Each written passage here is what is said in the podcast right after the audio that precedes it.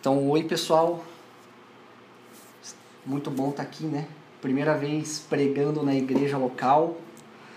É... Para quem não tá, né? Para quem tá online aqui, vendo pelo, ouvindo pelo Spotify, a gente está online hoje. No domingo que vem esperamos estar presencial de novo para nos reunirmos, né? E a gente vai continuar com a série de João, que a gente iniciou no ano passado e provavelmente vai se estender aí pelo restante do ano. É, a gente está em João 7 agora. É, eu vou orar para a gente começar e aí a gente parte para a leitura do texto.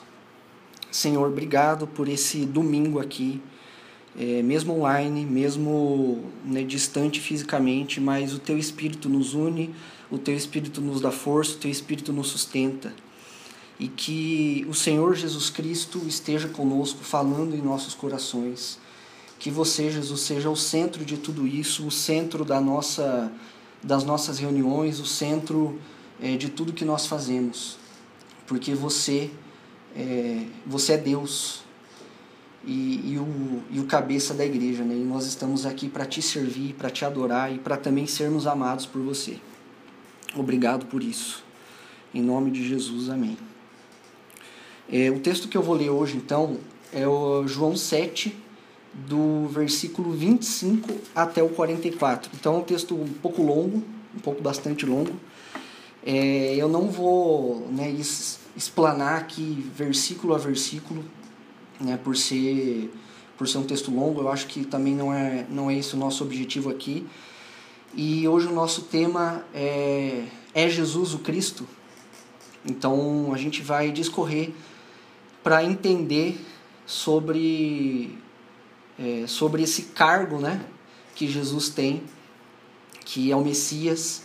E já respondendo, né, dando spoiler, sim, ele é o Cristo, mas a gente vai entender um pouquinho mais disso no texto. Então eu vou começar lendo o texto aqui. Na, eu estou lendo na King James, que é uma Bíblia que eu comprei recentemente e estou gostando muito. Então você pode acompanhar aí na, na versão que você tem. Então, alguns de Jerusalém diziam: Não é este aquele a quem procuram matar? Mas observai, ele fala atrevidamente, e eles não lhe dizem nada. Será que as autoridades, as autoridades reconhecem que ele é verdadeiramente o Messias? Entretanto, nós sabemos de onde é este homem. Quando Cristo vier, ninguém saberá de onde ele é. Então Jesus ensinava no templo, proclamou. Enquanto ensinava no templo, proclamou: Vós não somente me conheceis, como também sabeis de onde eu sou, e não vim porque eu de mim mesmo o desejasse, mas aquele que me enviou é verdadeiro aquele a quem vós não conheceis. Mas eu o conheço, porque venho dele e por ele fui enviado. Por isso procuravam prendê-lo, mas ninguém lhe pôs a mão, pois ainda não era chegada a sua hora. E muitos que estavam na multidão acreditaram nele e afirmaram: Quando Cristo vier, fará porventura mais sinais do que esses feitos por este homem? Os fariseus ouviram a multidão fomentando esses comentários a respeito dele. Então os chefes dos sacerdotes e os fariseus enviaram guardas do templo para o prenderem. Exclamou então Jesus: Eu ainda estarei convosco por pouco tempo, e logo irei para aquele que me enviou. Vós procurareis por mim, mas não me encontrareis, e onde eu estou, vós não podeis chegar. Então os judeus comentaram entre si: para onde ele pretende ir que não possamos encontrar? Planeja ir para a dispersão entre os gregos para ensinar a eles? Qual é o significado do que ele disse? Vós procurareis por mim, mas não me encontrareis. E onde estou vós, não podeis chegar. No último dia, o mais solene dia da festa, Jesus colocou-se em pé e clamou em pranto: Se alguém tem sede, deixai-o deixai deixai vir a mim para que o beba, para que beba. Vou ler de novo. Se alguém tem sede, deixai-o vir a mim para que beba. Aquele que crê em mim, como diz a Escritura, do seu interior fluirão rios de água viva. mas ele se referiu ao Espírito que mais tarde receberiam os que nele crescem, pois o Espírito Santo até aquele momento não fora concedido, porque Jesus não havia ainda sido glorificado.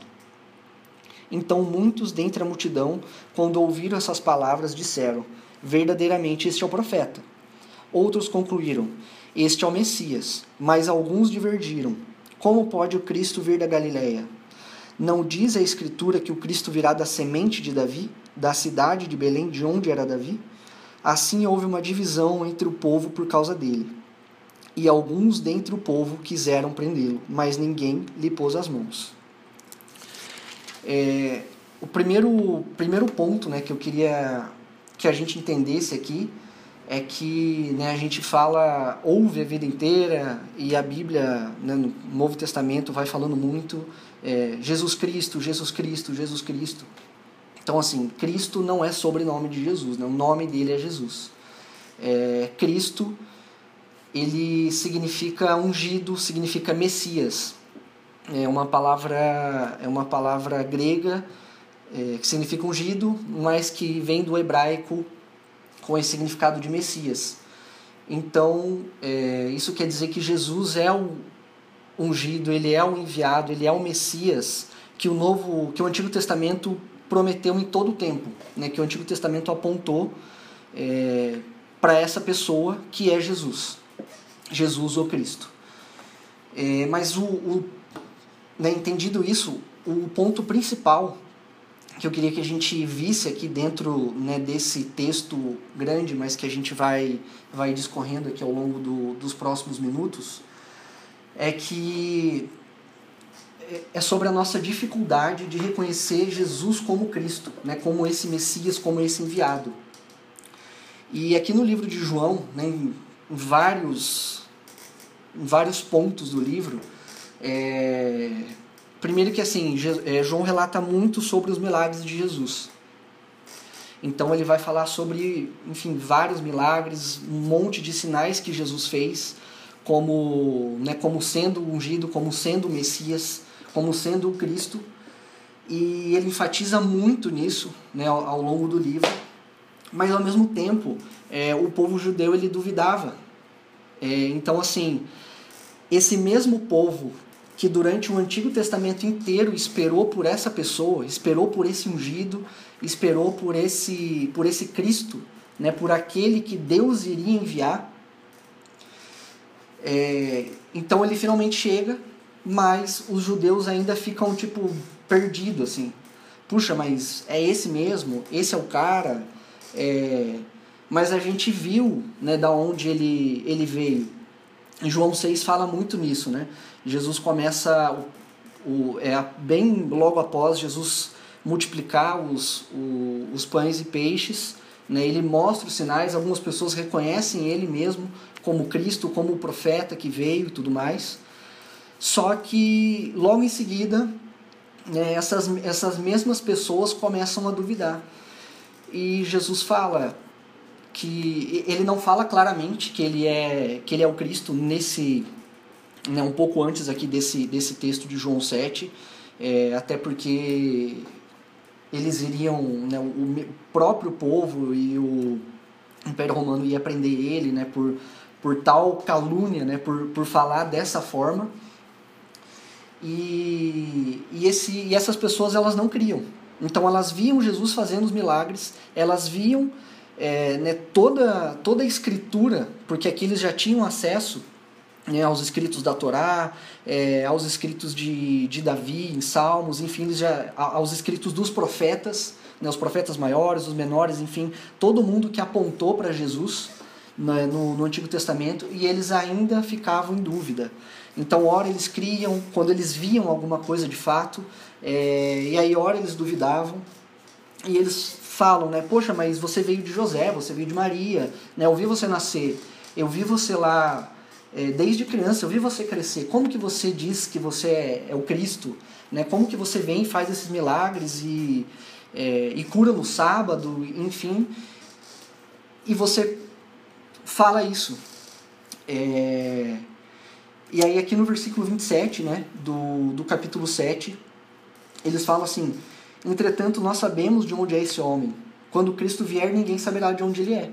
Então eles estavam esperando alguém que eles não conheciam para salvar eles, que seria o Salvador, que seria o rei, que estabeleceria um novo reinado.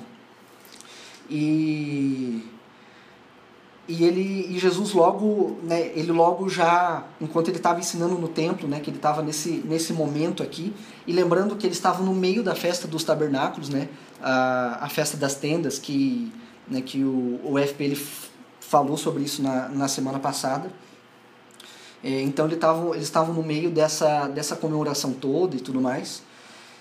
E Jesus ele ele em seguida fala assim: Vós não somente me conheceis, como também sabeis de onde eu sou, e não porque eu vim de mim mesmo. E não vim porque eu de mim mesmo desejasse, mas aquele que me enviou é verdadeiro, aquele a quem vós não conheceis, mas eu o conheço, porque venho dele e por ele fui enviado. É, e por isso procuravam prendê-lo, mas ninguém lhe pôs a mão, pois ainda não, é, não era chegada a sua hora.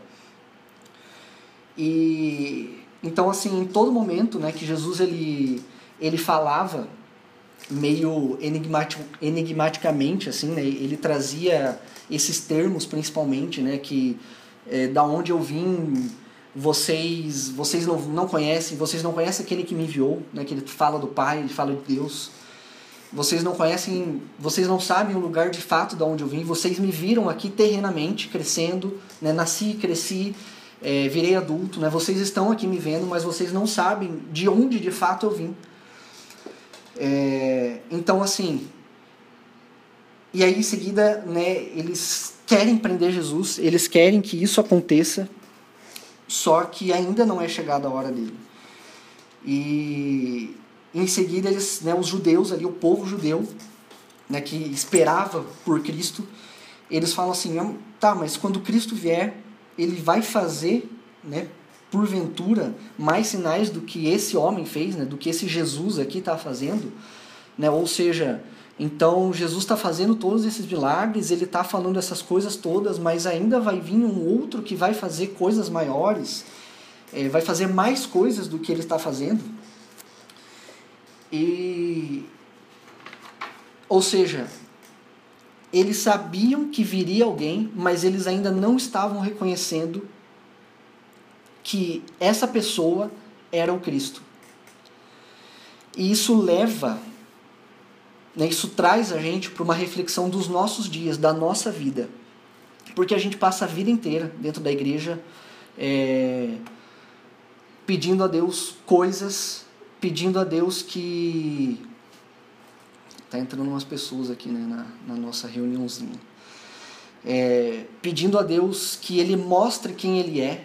A gente clama por Jesus, a gente clama pelos, pelos feitos deles na nossa vida, para que Ele venha, para que Ele nos cure, para que Ele cure as pessoas ao nosso redor. É, e muitas vezes né, a gente pede coisas para Ele de forma muito egoísta mas quando ele de fato responde às nossas orações, ele responde aquilo que a gente está esperando que ele faça, é, a gente fica, ué, mas peraí, né, como é que é? A gente não consegue entender isso. É, então, assim como o povo judeu, eles estavam esperando Jesus vir, eles estavam esperando esse Cristo que iria salvar eles. A gente espera esse Cristo que vai nos salvar da nossa própria carne, do nosso próprio pecado, é, das nossas próprias mazelas. Né? E a gente vem aqui, que nem a gente estava orando no começo, para que Jesus realmente ele entre na nossa vida e que a gente siga ele. Mas aí quando de fato ele responde, quando de fato ele vem até nós, a gente duvida. A gente não acredita. A gente fica se perguntando se essa pessoa mesmo, se esse sinal que está acontecendo na nossa vida, é, que a gente orou tanto, ele de fato é real, é de fato aquilo que Jesus está fazendo. Então a gente pede vários direcionamentos, inclusive é, coisas que são da vontade de Deus, né, coisas que estão no coração de Deus, é, em fazer parte da obra dele, em fazer parte daquilo que ele que ele está fazendo aqui nesse mundo, nesse tempo, né, em a gente querer espalhar o reino dele e viver todas essas coisas que nós lemos aqui, né, em sermos imitadores de Cristo, é, em seguirmos tudo que Paulo fala, tudo que Jesus veio ensinar. E a gente clama e ora por isso, e quando Jesus nos abre a porta, ele abre o caminho e, e ele fala esse tanto de coisa conosco, a gente ainda duvida e, e a gente fica completamente confuso e perdido, não entendendo a voz dele. E seguindo o texto aqui, é, é muito interessante porque né, os sacerdotes, os fariseus, eles tentam prender Jesus de novo. E é e eles se unem, né? Porque os sacerdotes e os fariseus, eles são meio inimigos aqui, né? Os sacerdotes, eles são de famílias, eles vêm de famílias ricas, eles né, são as pessoas mais poderosas ali daquele tempo. E os fariseus, eles são né, quem é, são as pessoas que tinham né, o conhecimento de toda a lei e eles eram muito radicais assim com relação a isso. É, inclusive, né, eles tentam ir atrás de Jesus porque eles acham que Jesus andar com as pessoas que ele andou e curar no sábado e fazer os milagres que ele fez era era completamente errado. E eles, como inimigos, eles tentam prender Jesus. Eles tentam colocar Jesus dentro de um lugar onde eles possam controlar Jesus. É, e isso nos traz a entender que a gente vem pedindo, Jesus aparece para nós, Jesus fala conosco, e aí, além da gente não acreditar, aquilo que ele está fazendo, a gente tenta colocar dentro do nosso, do nosso pequeno entendimento e contra-argumentar de N formas, né, que nem a Ana Luísa estava falando aqui no começo, né, que, que a gente estava conversando sobre várias coisas hoje, e, e Deus tem falado um monte de coisa pra gente e a gente ora por isso e tudo mais, né, sobre os nossos próximos passos assim no em relação ao ministério, em relação às nossas vocações, assim, ao que Deus chamou a gente como família, é, né, a como aplicar tudo isso. E aí a gente começou a divagar assim, sobre algumas coisas, né? Não, mas se a gente fizer dessa forma, né, vai acontecer assim e tudo mais. E aí eu falei, puxa, mas se a gente começar a argumentar esse tipo de coisa, é, não está fazendo sentido. Porque a gente está orando e a gente está pedindo e Deus está abrindo algumas portas e Ele está realmente nos movendo e movendo o nosso coração é, naquilo que Ele está fazendo. Só que ainda assim nós estamos tentando colocar Ele dentro de um lugar onde a gente possa controlar Jesus, aonde a gente possa controlar o espírito, aonde a gente possa controlar ou tentar controlar é, aquilo que ele aquilo que ele quer fazer. É, e seguindo o texto aqui, é, logo depois disso, né, que que os fariseus e os sacerdotes eles né, eles enviam guardas lá para para prender Jesus e tudo mais, né, de novo. Então Jesus fala assim: é, eu ainda estarei convosco por pouco de tempo, e logo irei para aquele que me enviou. Vós procurareis por mim, mas não me encontrareis, e onde eu estou, vós não podeis chegar. Então os judeus comentaram entre si: Para onde ele pretende ir que não possamos encontrar? Planeja ir para a dispersão entre os gregos para ensinar a eles? Qual é o significado do que ele disse? Vós procurareis por mim, mas não me encontrareis, e onde eu estou, vós não podeis chegar. É, só para a gente entender um pouquinho, né, essa dispersão aqui né, que os judeus estão falando é, se refere a, a colônias judaicas em terras gregas. Né, que tinha na, naquele tempo ali. Não era exatamente na Grécia, né, era, era num território grego ali, né, mais ou menos na faixa da Palestina, onde é hoje, mas é, né, eles não conseguiam entender é, essa profundidade do que Jesus estava falando. Então, o que isso significa? Eles pedem, eles esperaram a vida inteira por isso. Jesus aparece, é, convicto do que ele veio fazer. Ele começa a mostrar sinais para o povo judeu, ele começa a mostrar quem ele é de fato, né, através dos milagres, através das coisas que ele fala. E os judeus não conseguem acreditar nisso. Eles, por mais que eles tenham esperado todo esse tempo por essa pessoa, é, e ainda mais né, que João Batista estava falando antes, né, que é, eles são né, nasceram na mesma época. Então, João Batista começa a falar para essas mesmas pessoas a respeito de Jesus, a respeito de quem é o Messias e do que ele veio fazer, que ele veio para salvar o mundo. É, então, eles, eles não conseguem entender esse discurso de Jesus. E ao mesmo tempo que eles falam, não, eu te conheço, eu vi de onde você veio. E Jesus fala de fato, ok, vocês me conhecem, mas é carnalmente.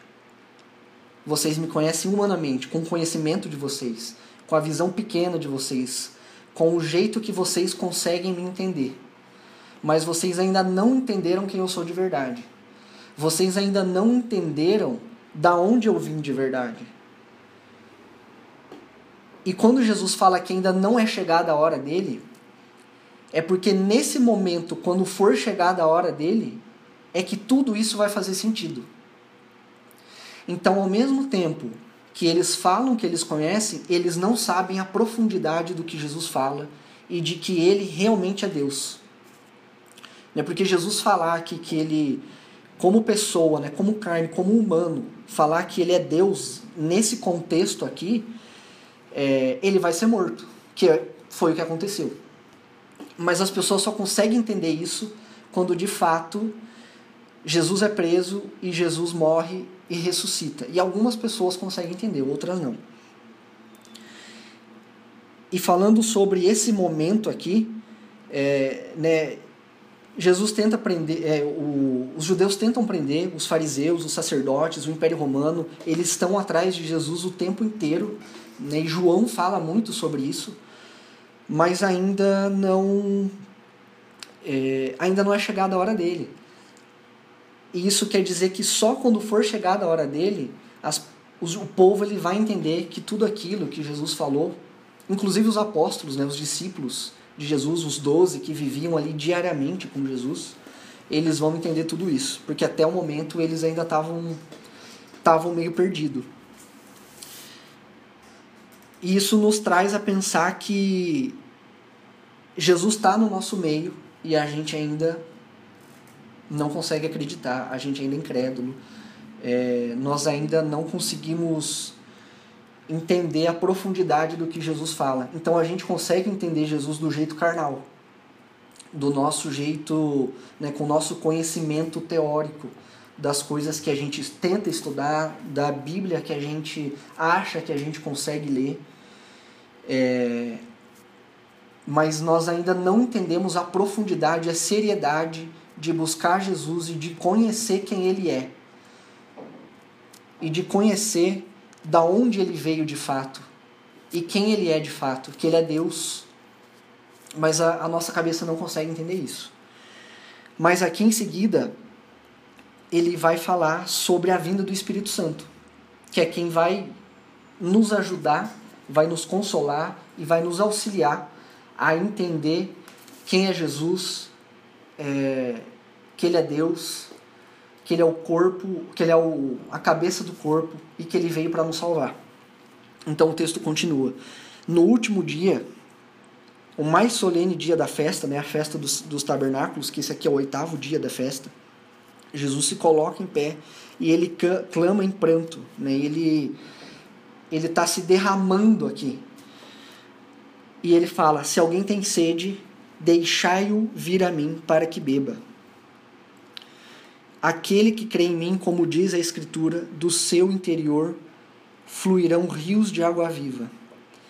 E ele se referiu ao Espírito que mais tarde recebiam, receberiam os que nele crescem, pois o Espírito Santo até aquele momento não fora concedido porque Jesus ainda não havia sido glorificado, né? ou seja, morto e ressurreto né? e ascendido. É, então, depois desse né, de Jesus ele, ele falar todas essas coisas, ele se derrama em choro, ele se derrama em lágrimas, suplicando de fato para que as pessoas elas elas tentem entender que elas podem vir até Ele e que quem for até Ele, dali fluirá, fluirão rios de água viva. Dali a gente vai ter vida. Então, a partir do momento que a gente consegue abrir o nosso coração para que o Espírito nos console, nos auxilie, então a gente começa a ter vida. Mas obviamente que isso é uma obra do Espírito, né? E não tenha nada que a gente faça que vai convencer o Espírito disso. Mas é o Espírito vindo até nós e a gente respondendo a esse estímulo, a gente respondendo diariamente, a cada segundo da nossa vida, é, e tendo fé, que é as coisas que a gente não vê, mas a gente tem fé através daquilo que a gente ouve né, e da Bíblia que a gente lê. E através de tudo isso a gente consegue ir mudando a nossa cabeça e, é, e tentando mudar o nosso entendimento para que o Espírito nos convença e a gente comece a jorrar vida através de nós né, e a transbordar para as outras pessoas, para quem está perto de nós. E aqui na, na última parte do texto, ele né, continua falando que muitos, né, dentre essa multidão. Então, assim, né, só um parênteses aqui para a gente entender essa multidão. Né? Jesus tinha muitos seguidores. Então, tinham pessoas, né, tinha uns doze, que eram as pessoas que Jesus chamou para viver com eles, para viver todo o ministério, né, que são os pais da igreja para que eles começassem esse movimento, né, que a gente está nele até hoje. E você tinha os discípulos, é, as pessoas, né, os discípulos, os doze, você tinha os outros discípulos ali que ficavam um pouco mais próximos, mas não eram aqueles que viviam diariamente e tão intimamente com Jesus. Tinham alguns seguidores e tinha essa multidão que vivia em volta dele. É, nem todo mundo nem acreditava de fato, né? Alguns estavam indo ali pelo, pelo movimento. Mas essas pessoas, elas aqui voltam e eles falam: verdadeiramente esse é o profeta. Mas alguns ainda é, é, alguns ainda duvidavam, né? Então eles falavam: verdadeiramente esse é o profeta. Nessas pessoas que criam, esse é o Messias. E outros ainda duvidavam. Como pode o Cristo vir da Galileia? Não diz a Escritura que o Cristo virá da semente de Davi, da cidade de Belém, de onde era Davi? Assim houve uma divisão entre o povo por causa dele. E alguns dentre o povo quiseram prendê-lo, mas ninguém lhe pôs as mãos, porque ainda não era, não era chegada a hora de Jesus. É, então, esse, esse movimento todo que está acontecendo aqui nessa parte desse texto de João é um movimento que a gente vive na nossa vida diariamente e é um movimento que acontece desde a queda. Então, Adão e Eva eles tinham tudo o que eles precisavam e a relação de Deus e a relação com Deus é completamente aberta no paraíso, no Éden, e eles poderiam aproveitar de todo o jardim, inclusive cultivar e guardar esse jardim, cultivar e guardar é, esse espaço que Deus deixou para eles. E aí você tem a serpente, que é o diabo, e, e ele e essa serpente, né, o diabo ele não fala de uma forma super abrupta que a gente, né, ele não mente de uma forma super abrupta para Adão e Eva e para nós, ele vai de forma sutil. Então ele fala assim, né, vocês podem conhecer aqui da, né, o que, que você acha de comer essa maçã? Né, vocês tem Deus, mas conhecer isso aqui vai aumentar um pouquinho mais do conhecimento de vocês. Né? O que, que vocês acham?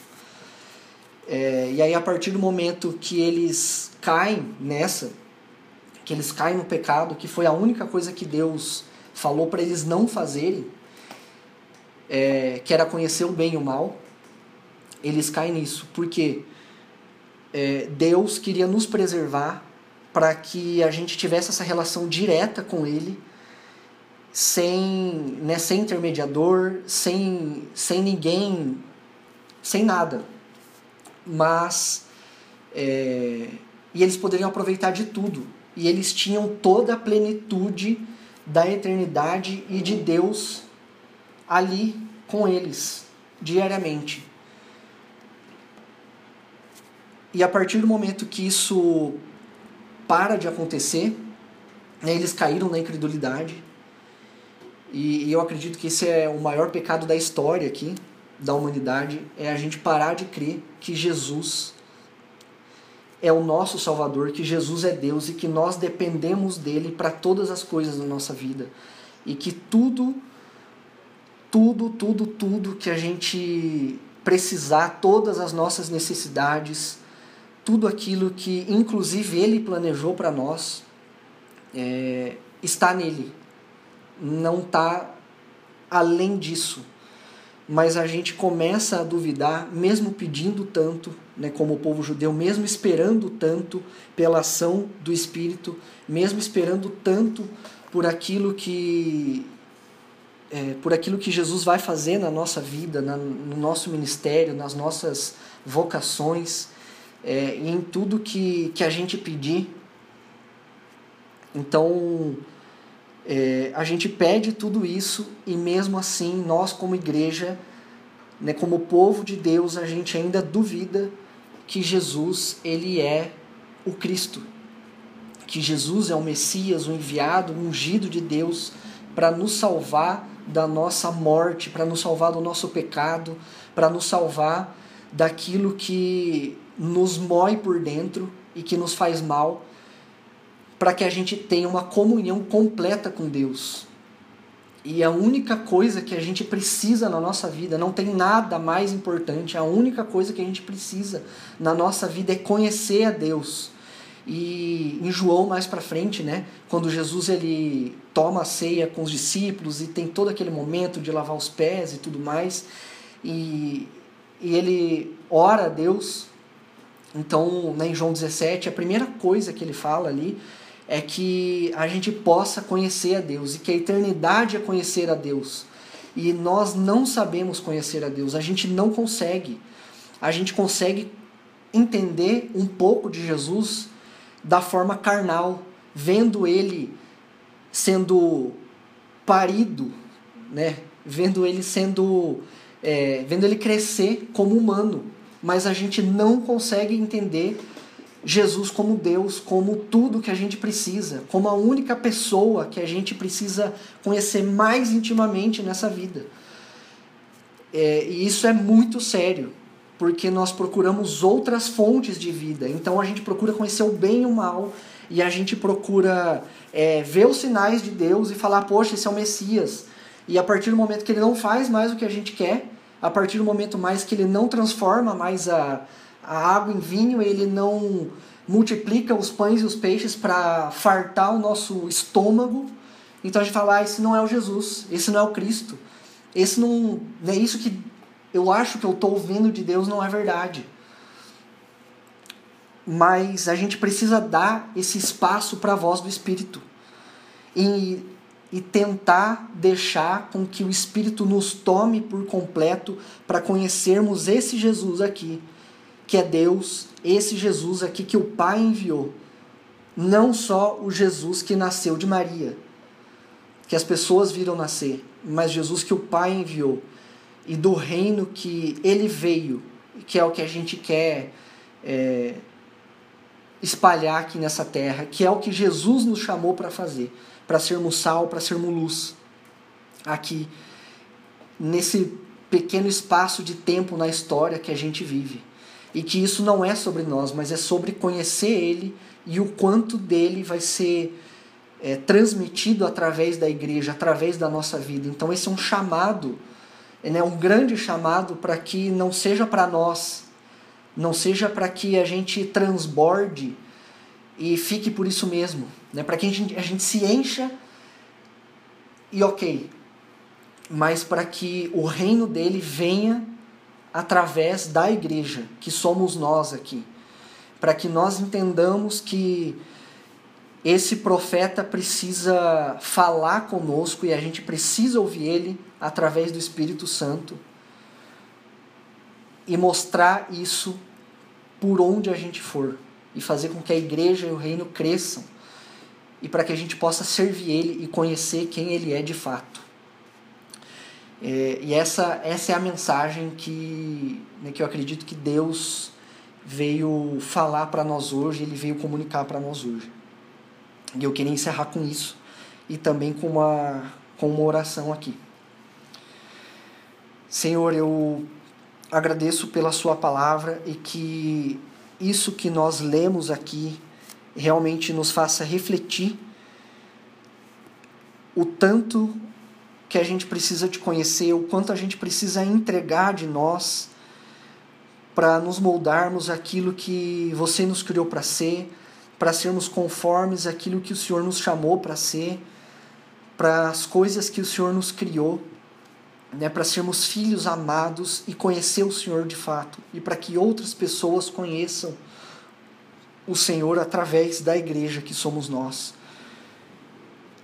E que o teu Espírito fale conosco, Deus, cada dia mais, cada segundo mais que a gente seja, que a gente viva de uma forma cada vez mais rendida e que a nossa fé ela seja cada vez mais sólida, que ela seja cada vez mais constante no Senhor. E mesmo a gente não enxergando, mesmo a gente não vendo, não sentindo, não ouvindo, mas com base na Sua palavra, no que o Senhor falou, porque o Senhor já falou tudo para nós aqui. E com base em tudo isso, Deus, a gente consiga ter fé e continuar caminhando dia a dia para que a sua igreja cresça, para que o Senhor seja conhecido através das nossas vidas nesse mundo, nesse tempo, para que o seu reino, Deus, seja espalhado nessa terra. Em nome de Jesus eu te peço, Pai. E eu também peço para que essa nossa igreja, a igreja local de Curitiba, seja luz aqui nessa cidade, nesse contexto que nós estamos, para que a gente possa sermos, para que a gente possa ser realmente completo no Senhor. Em nome de Jesus. Amém.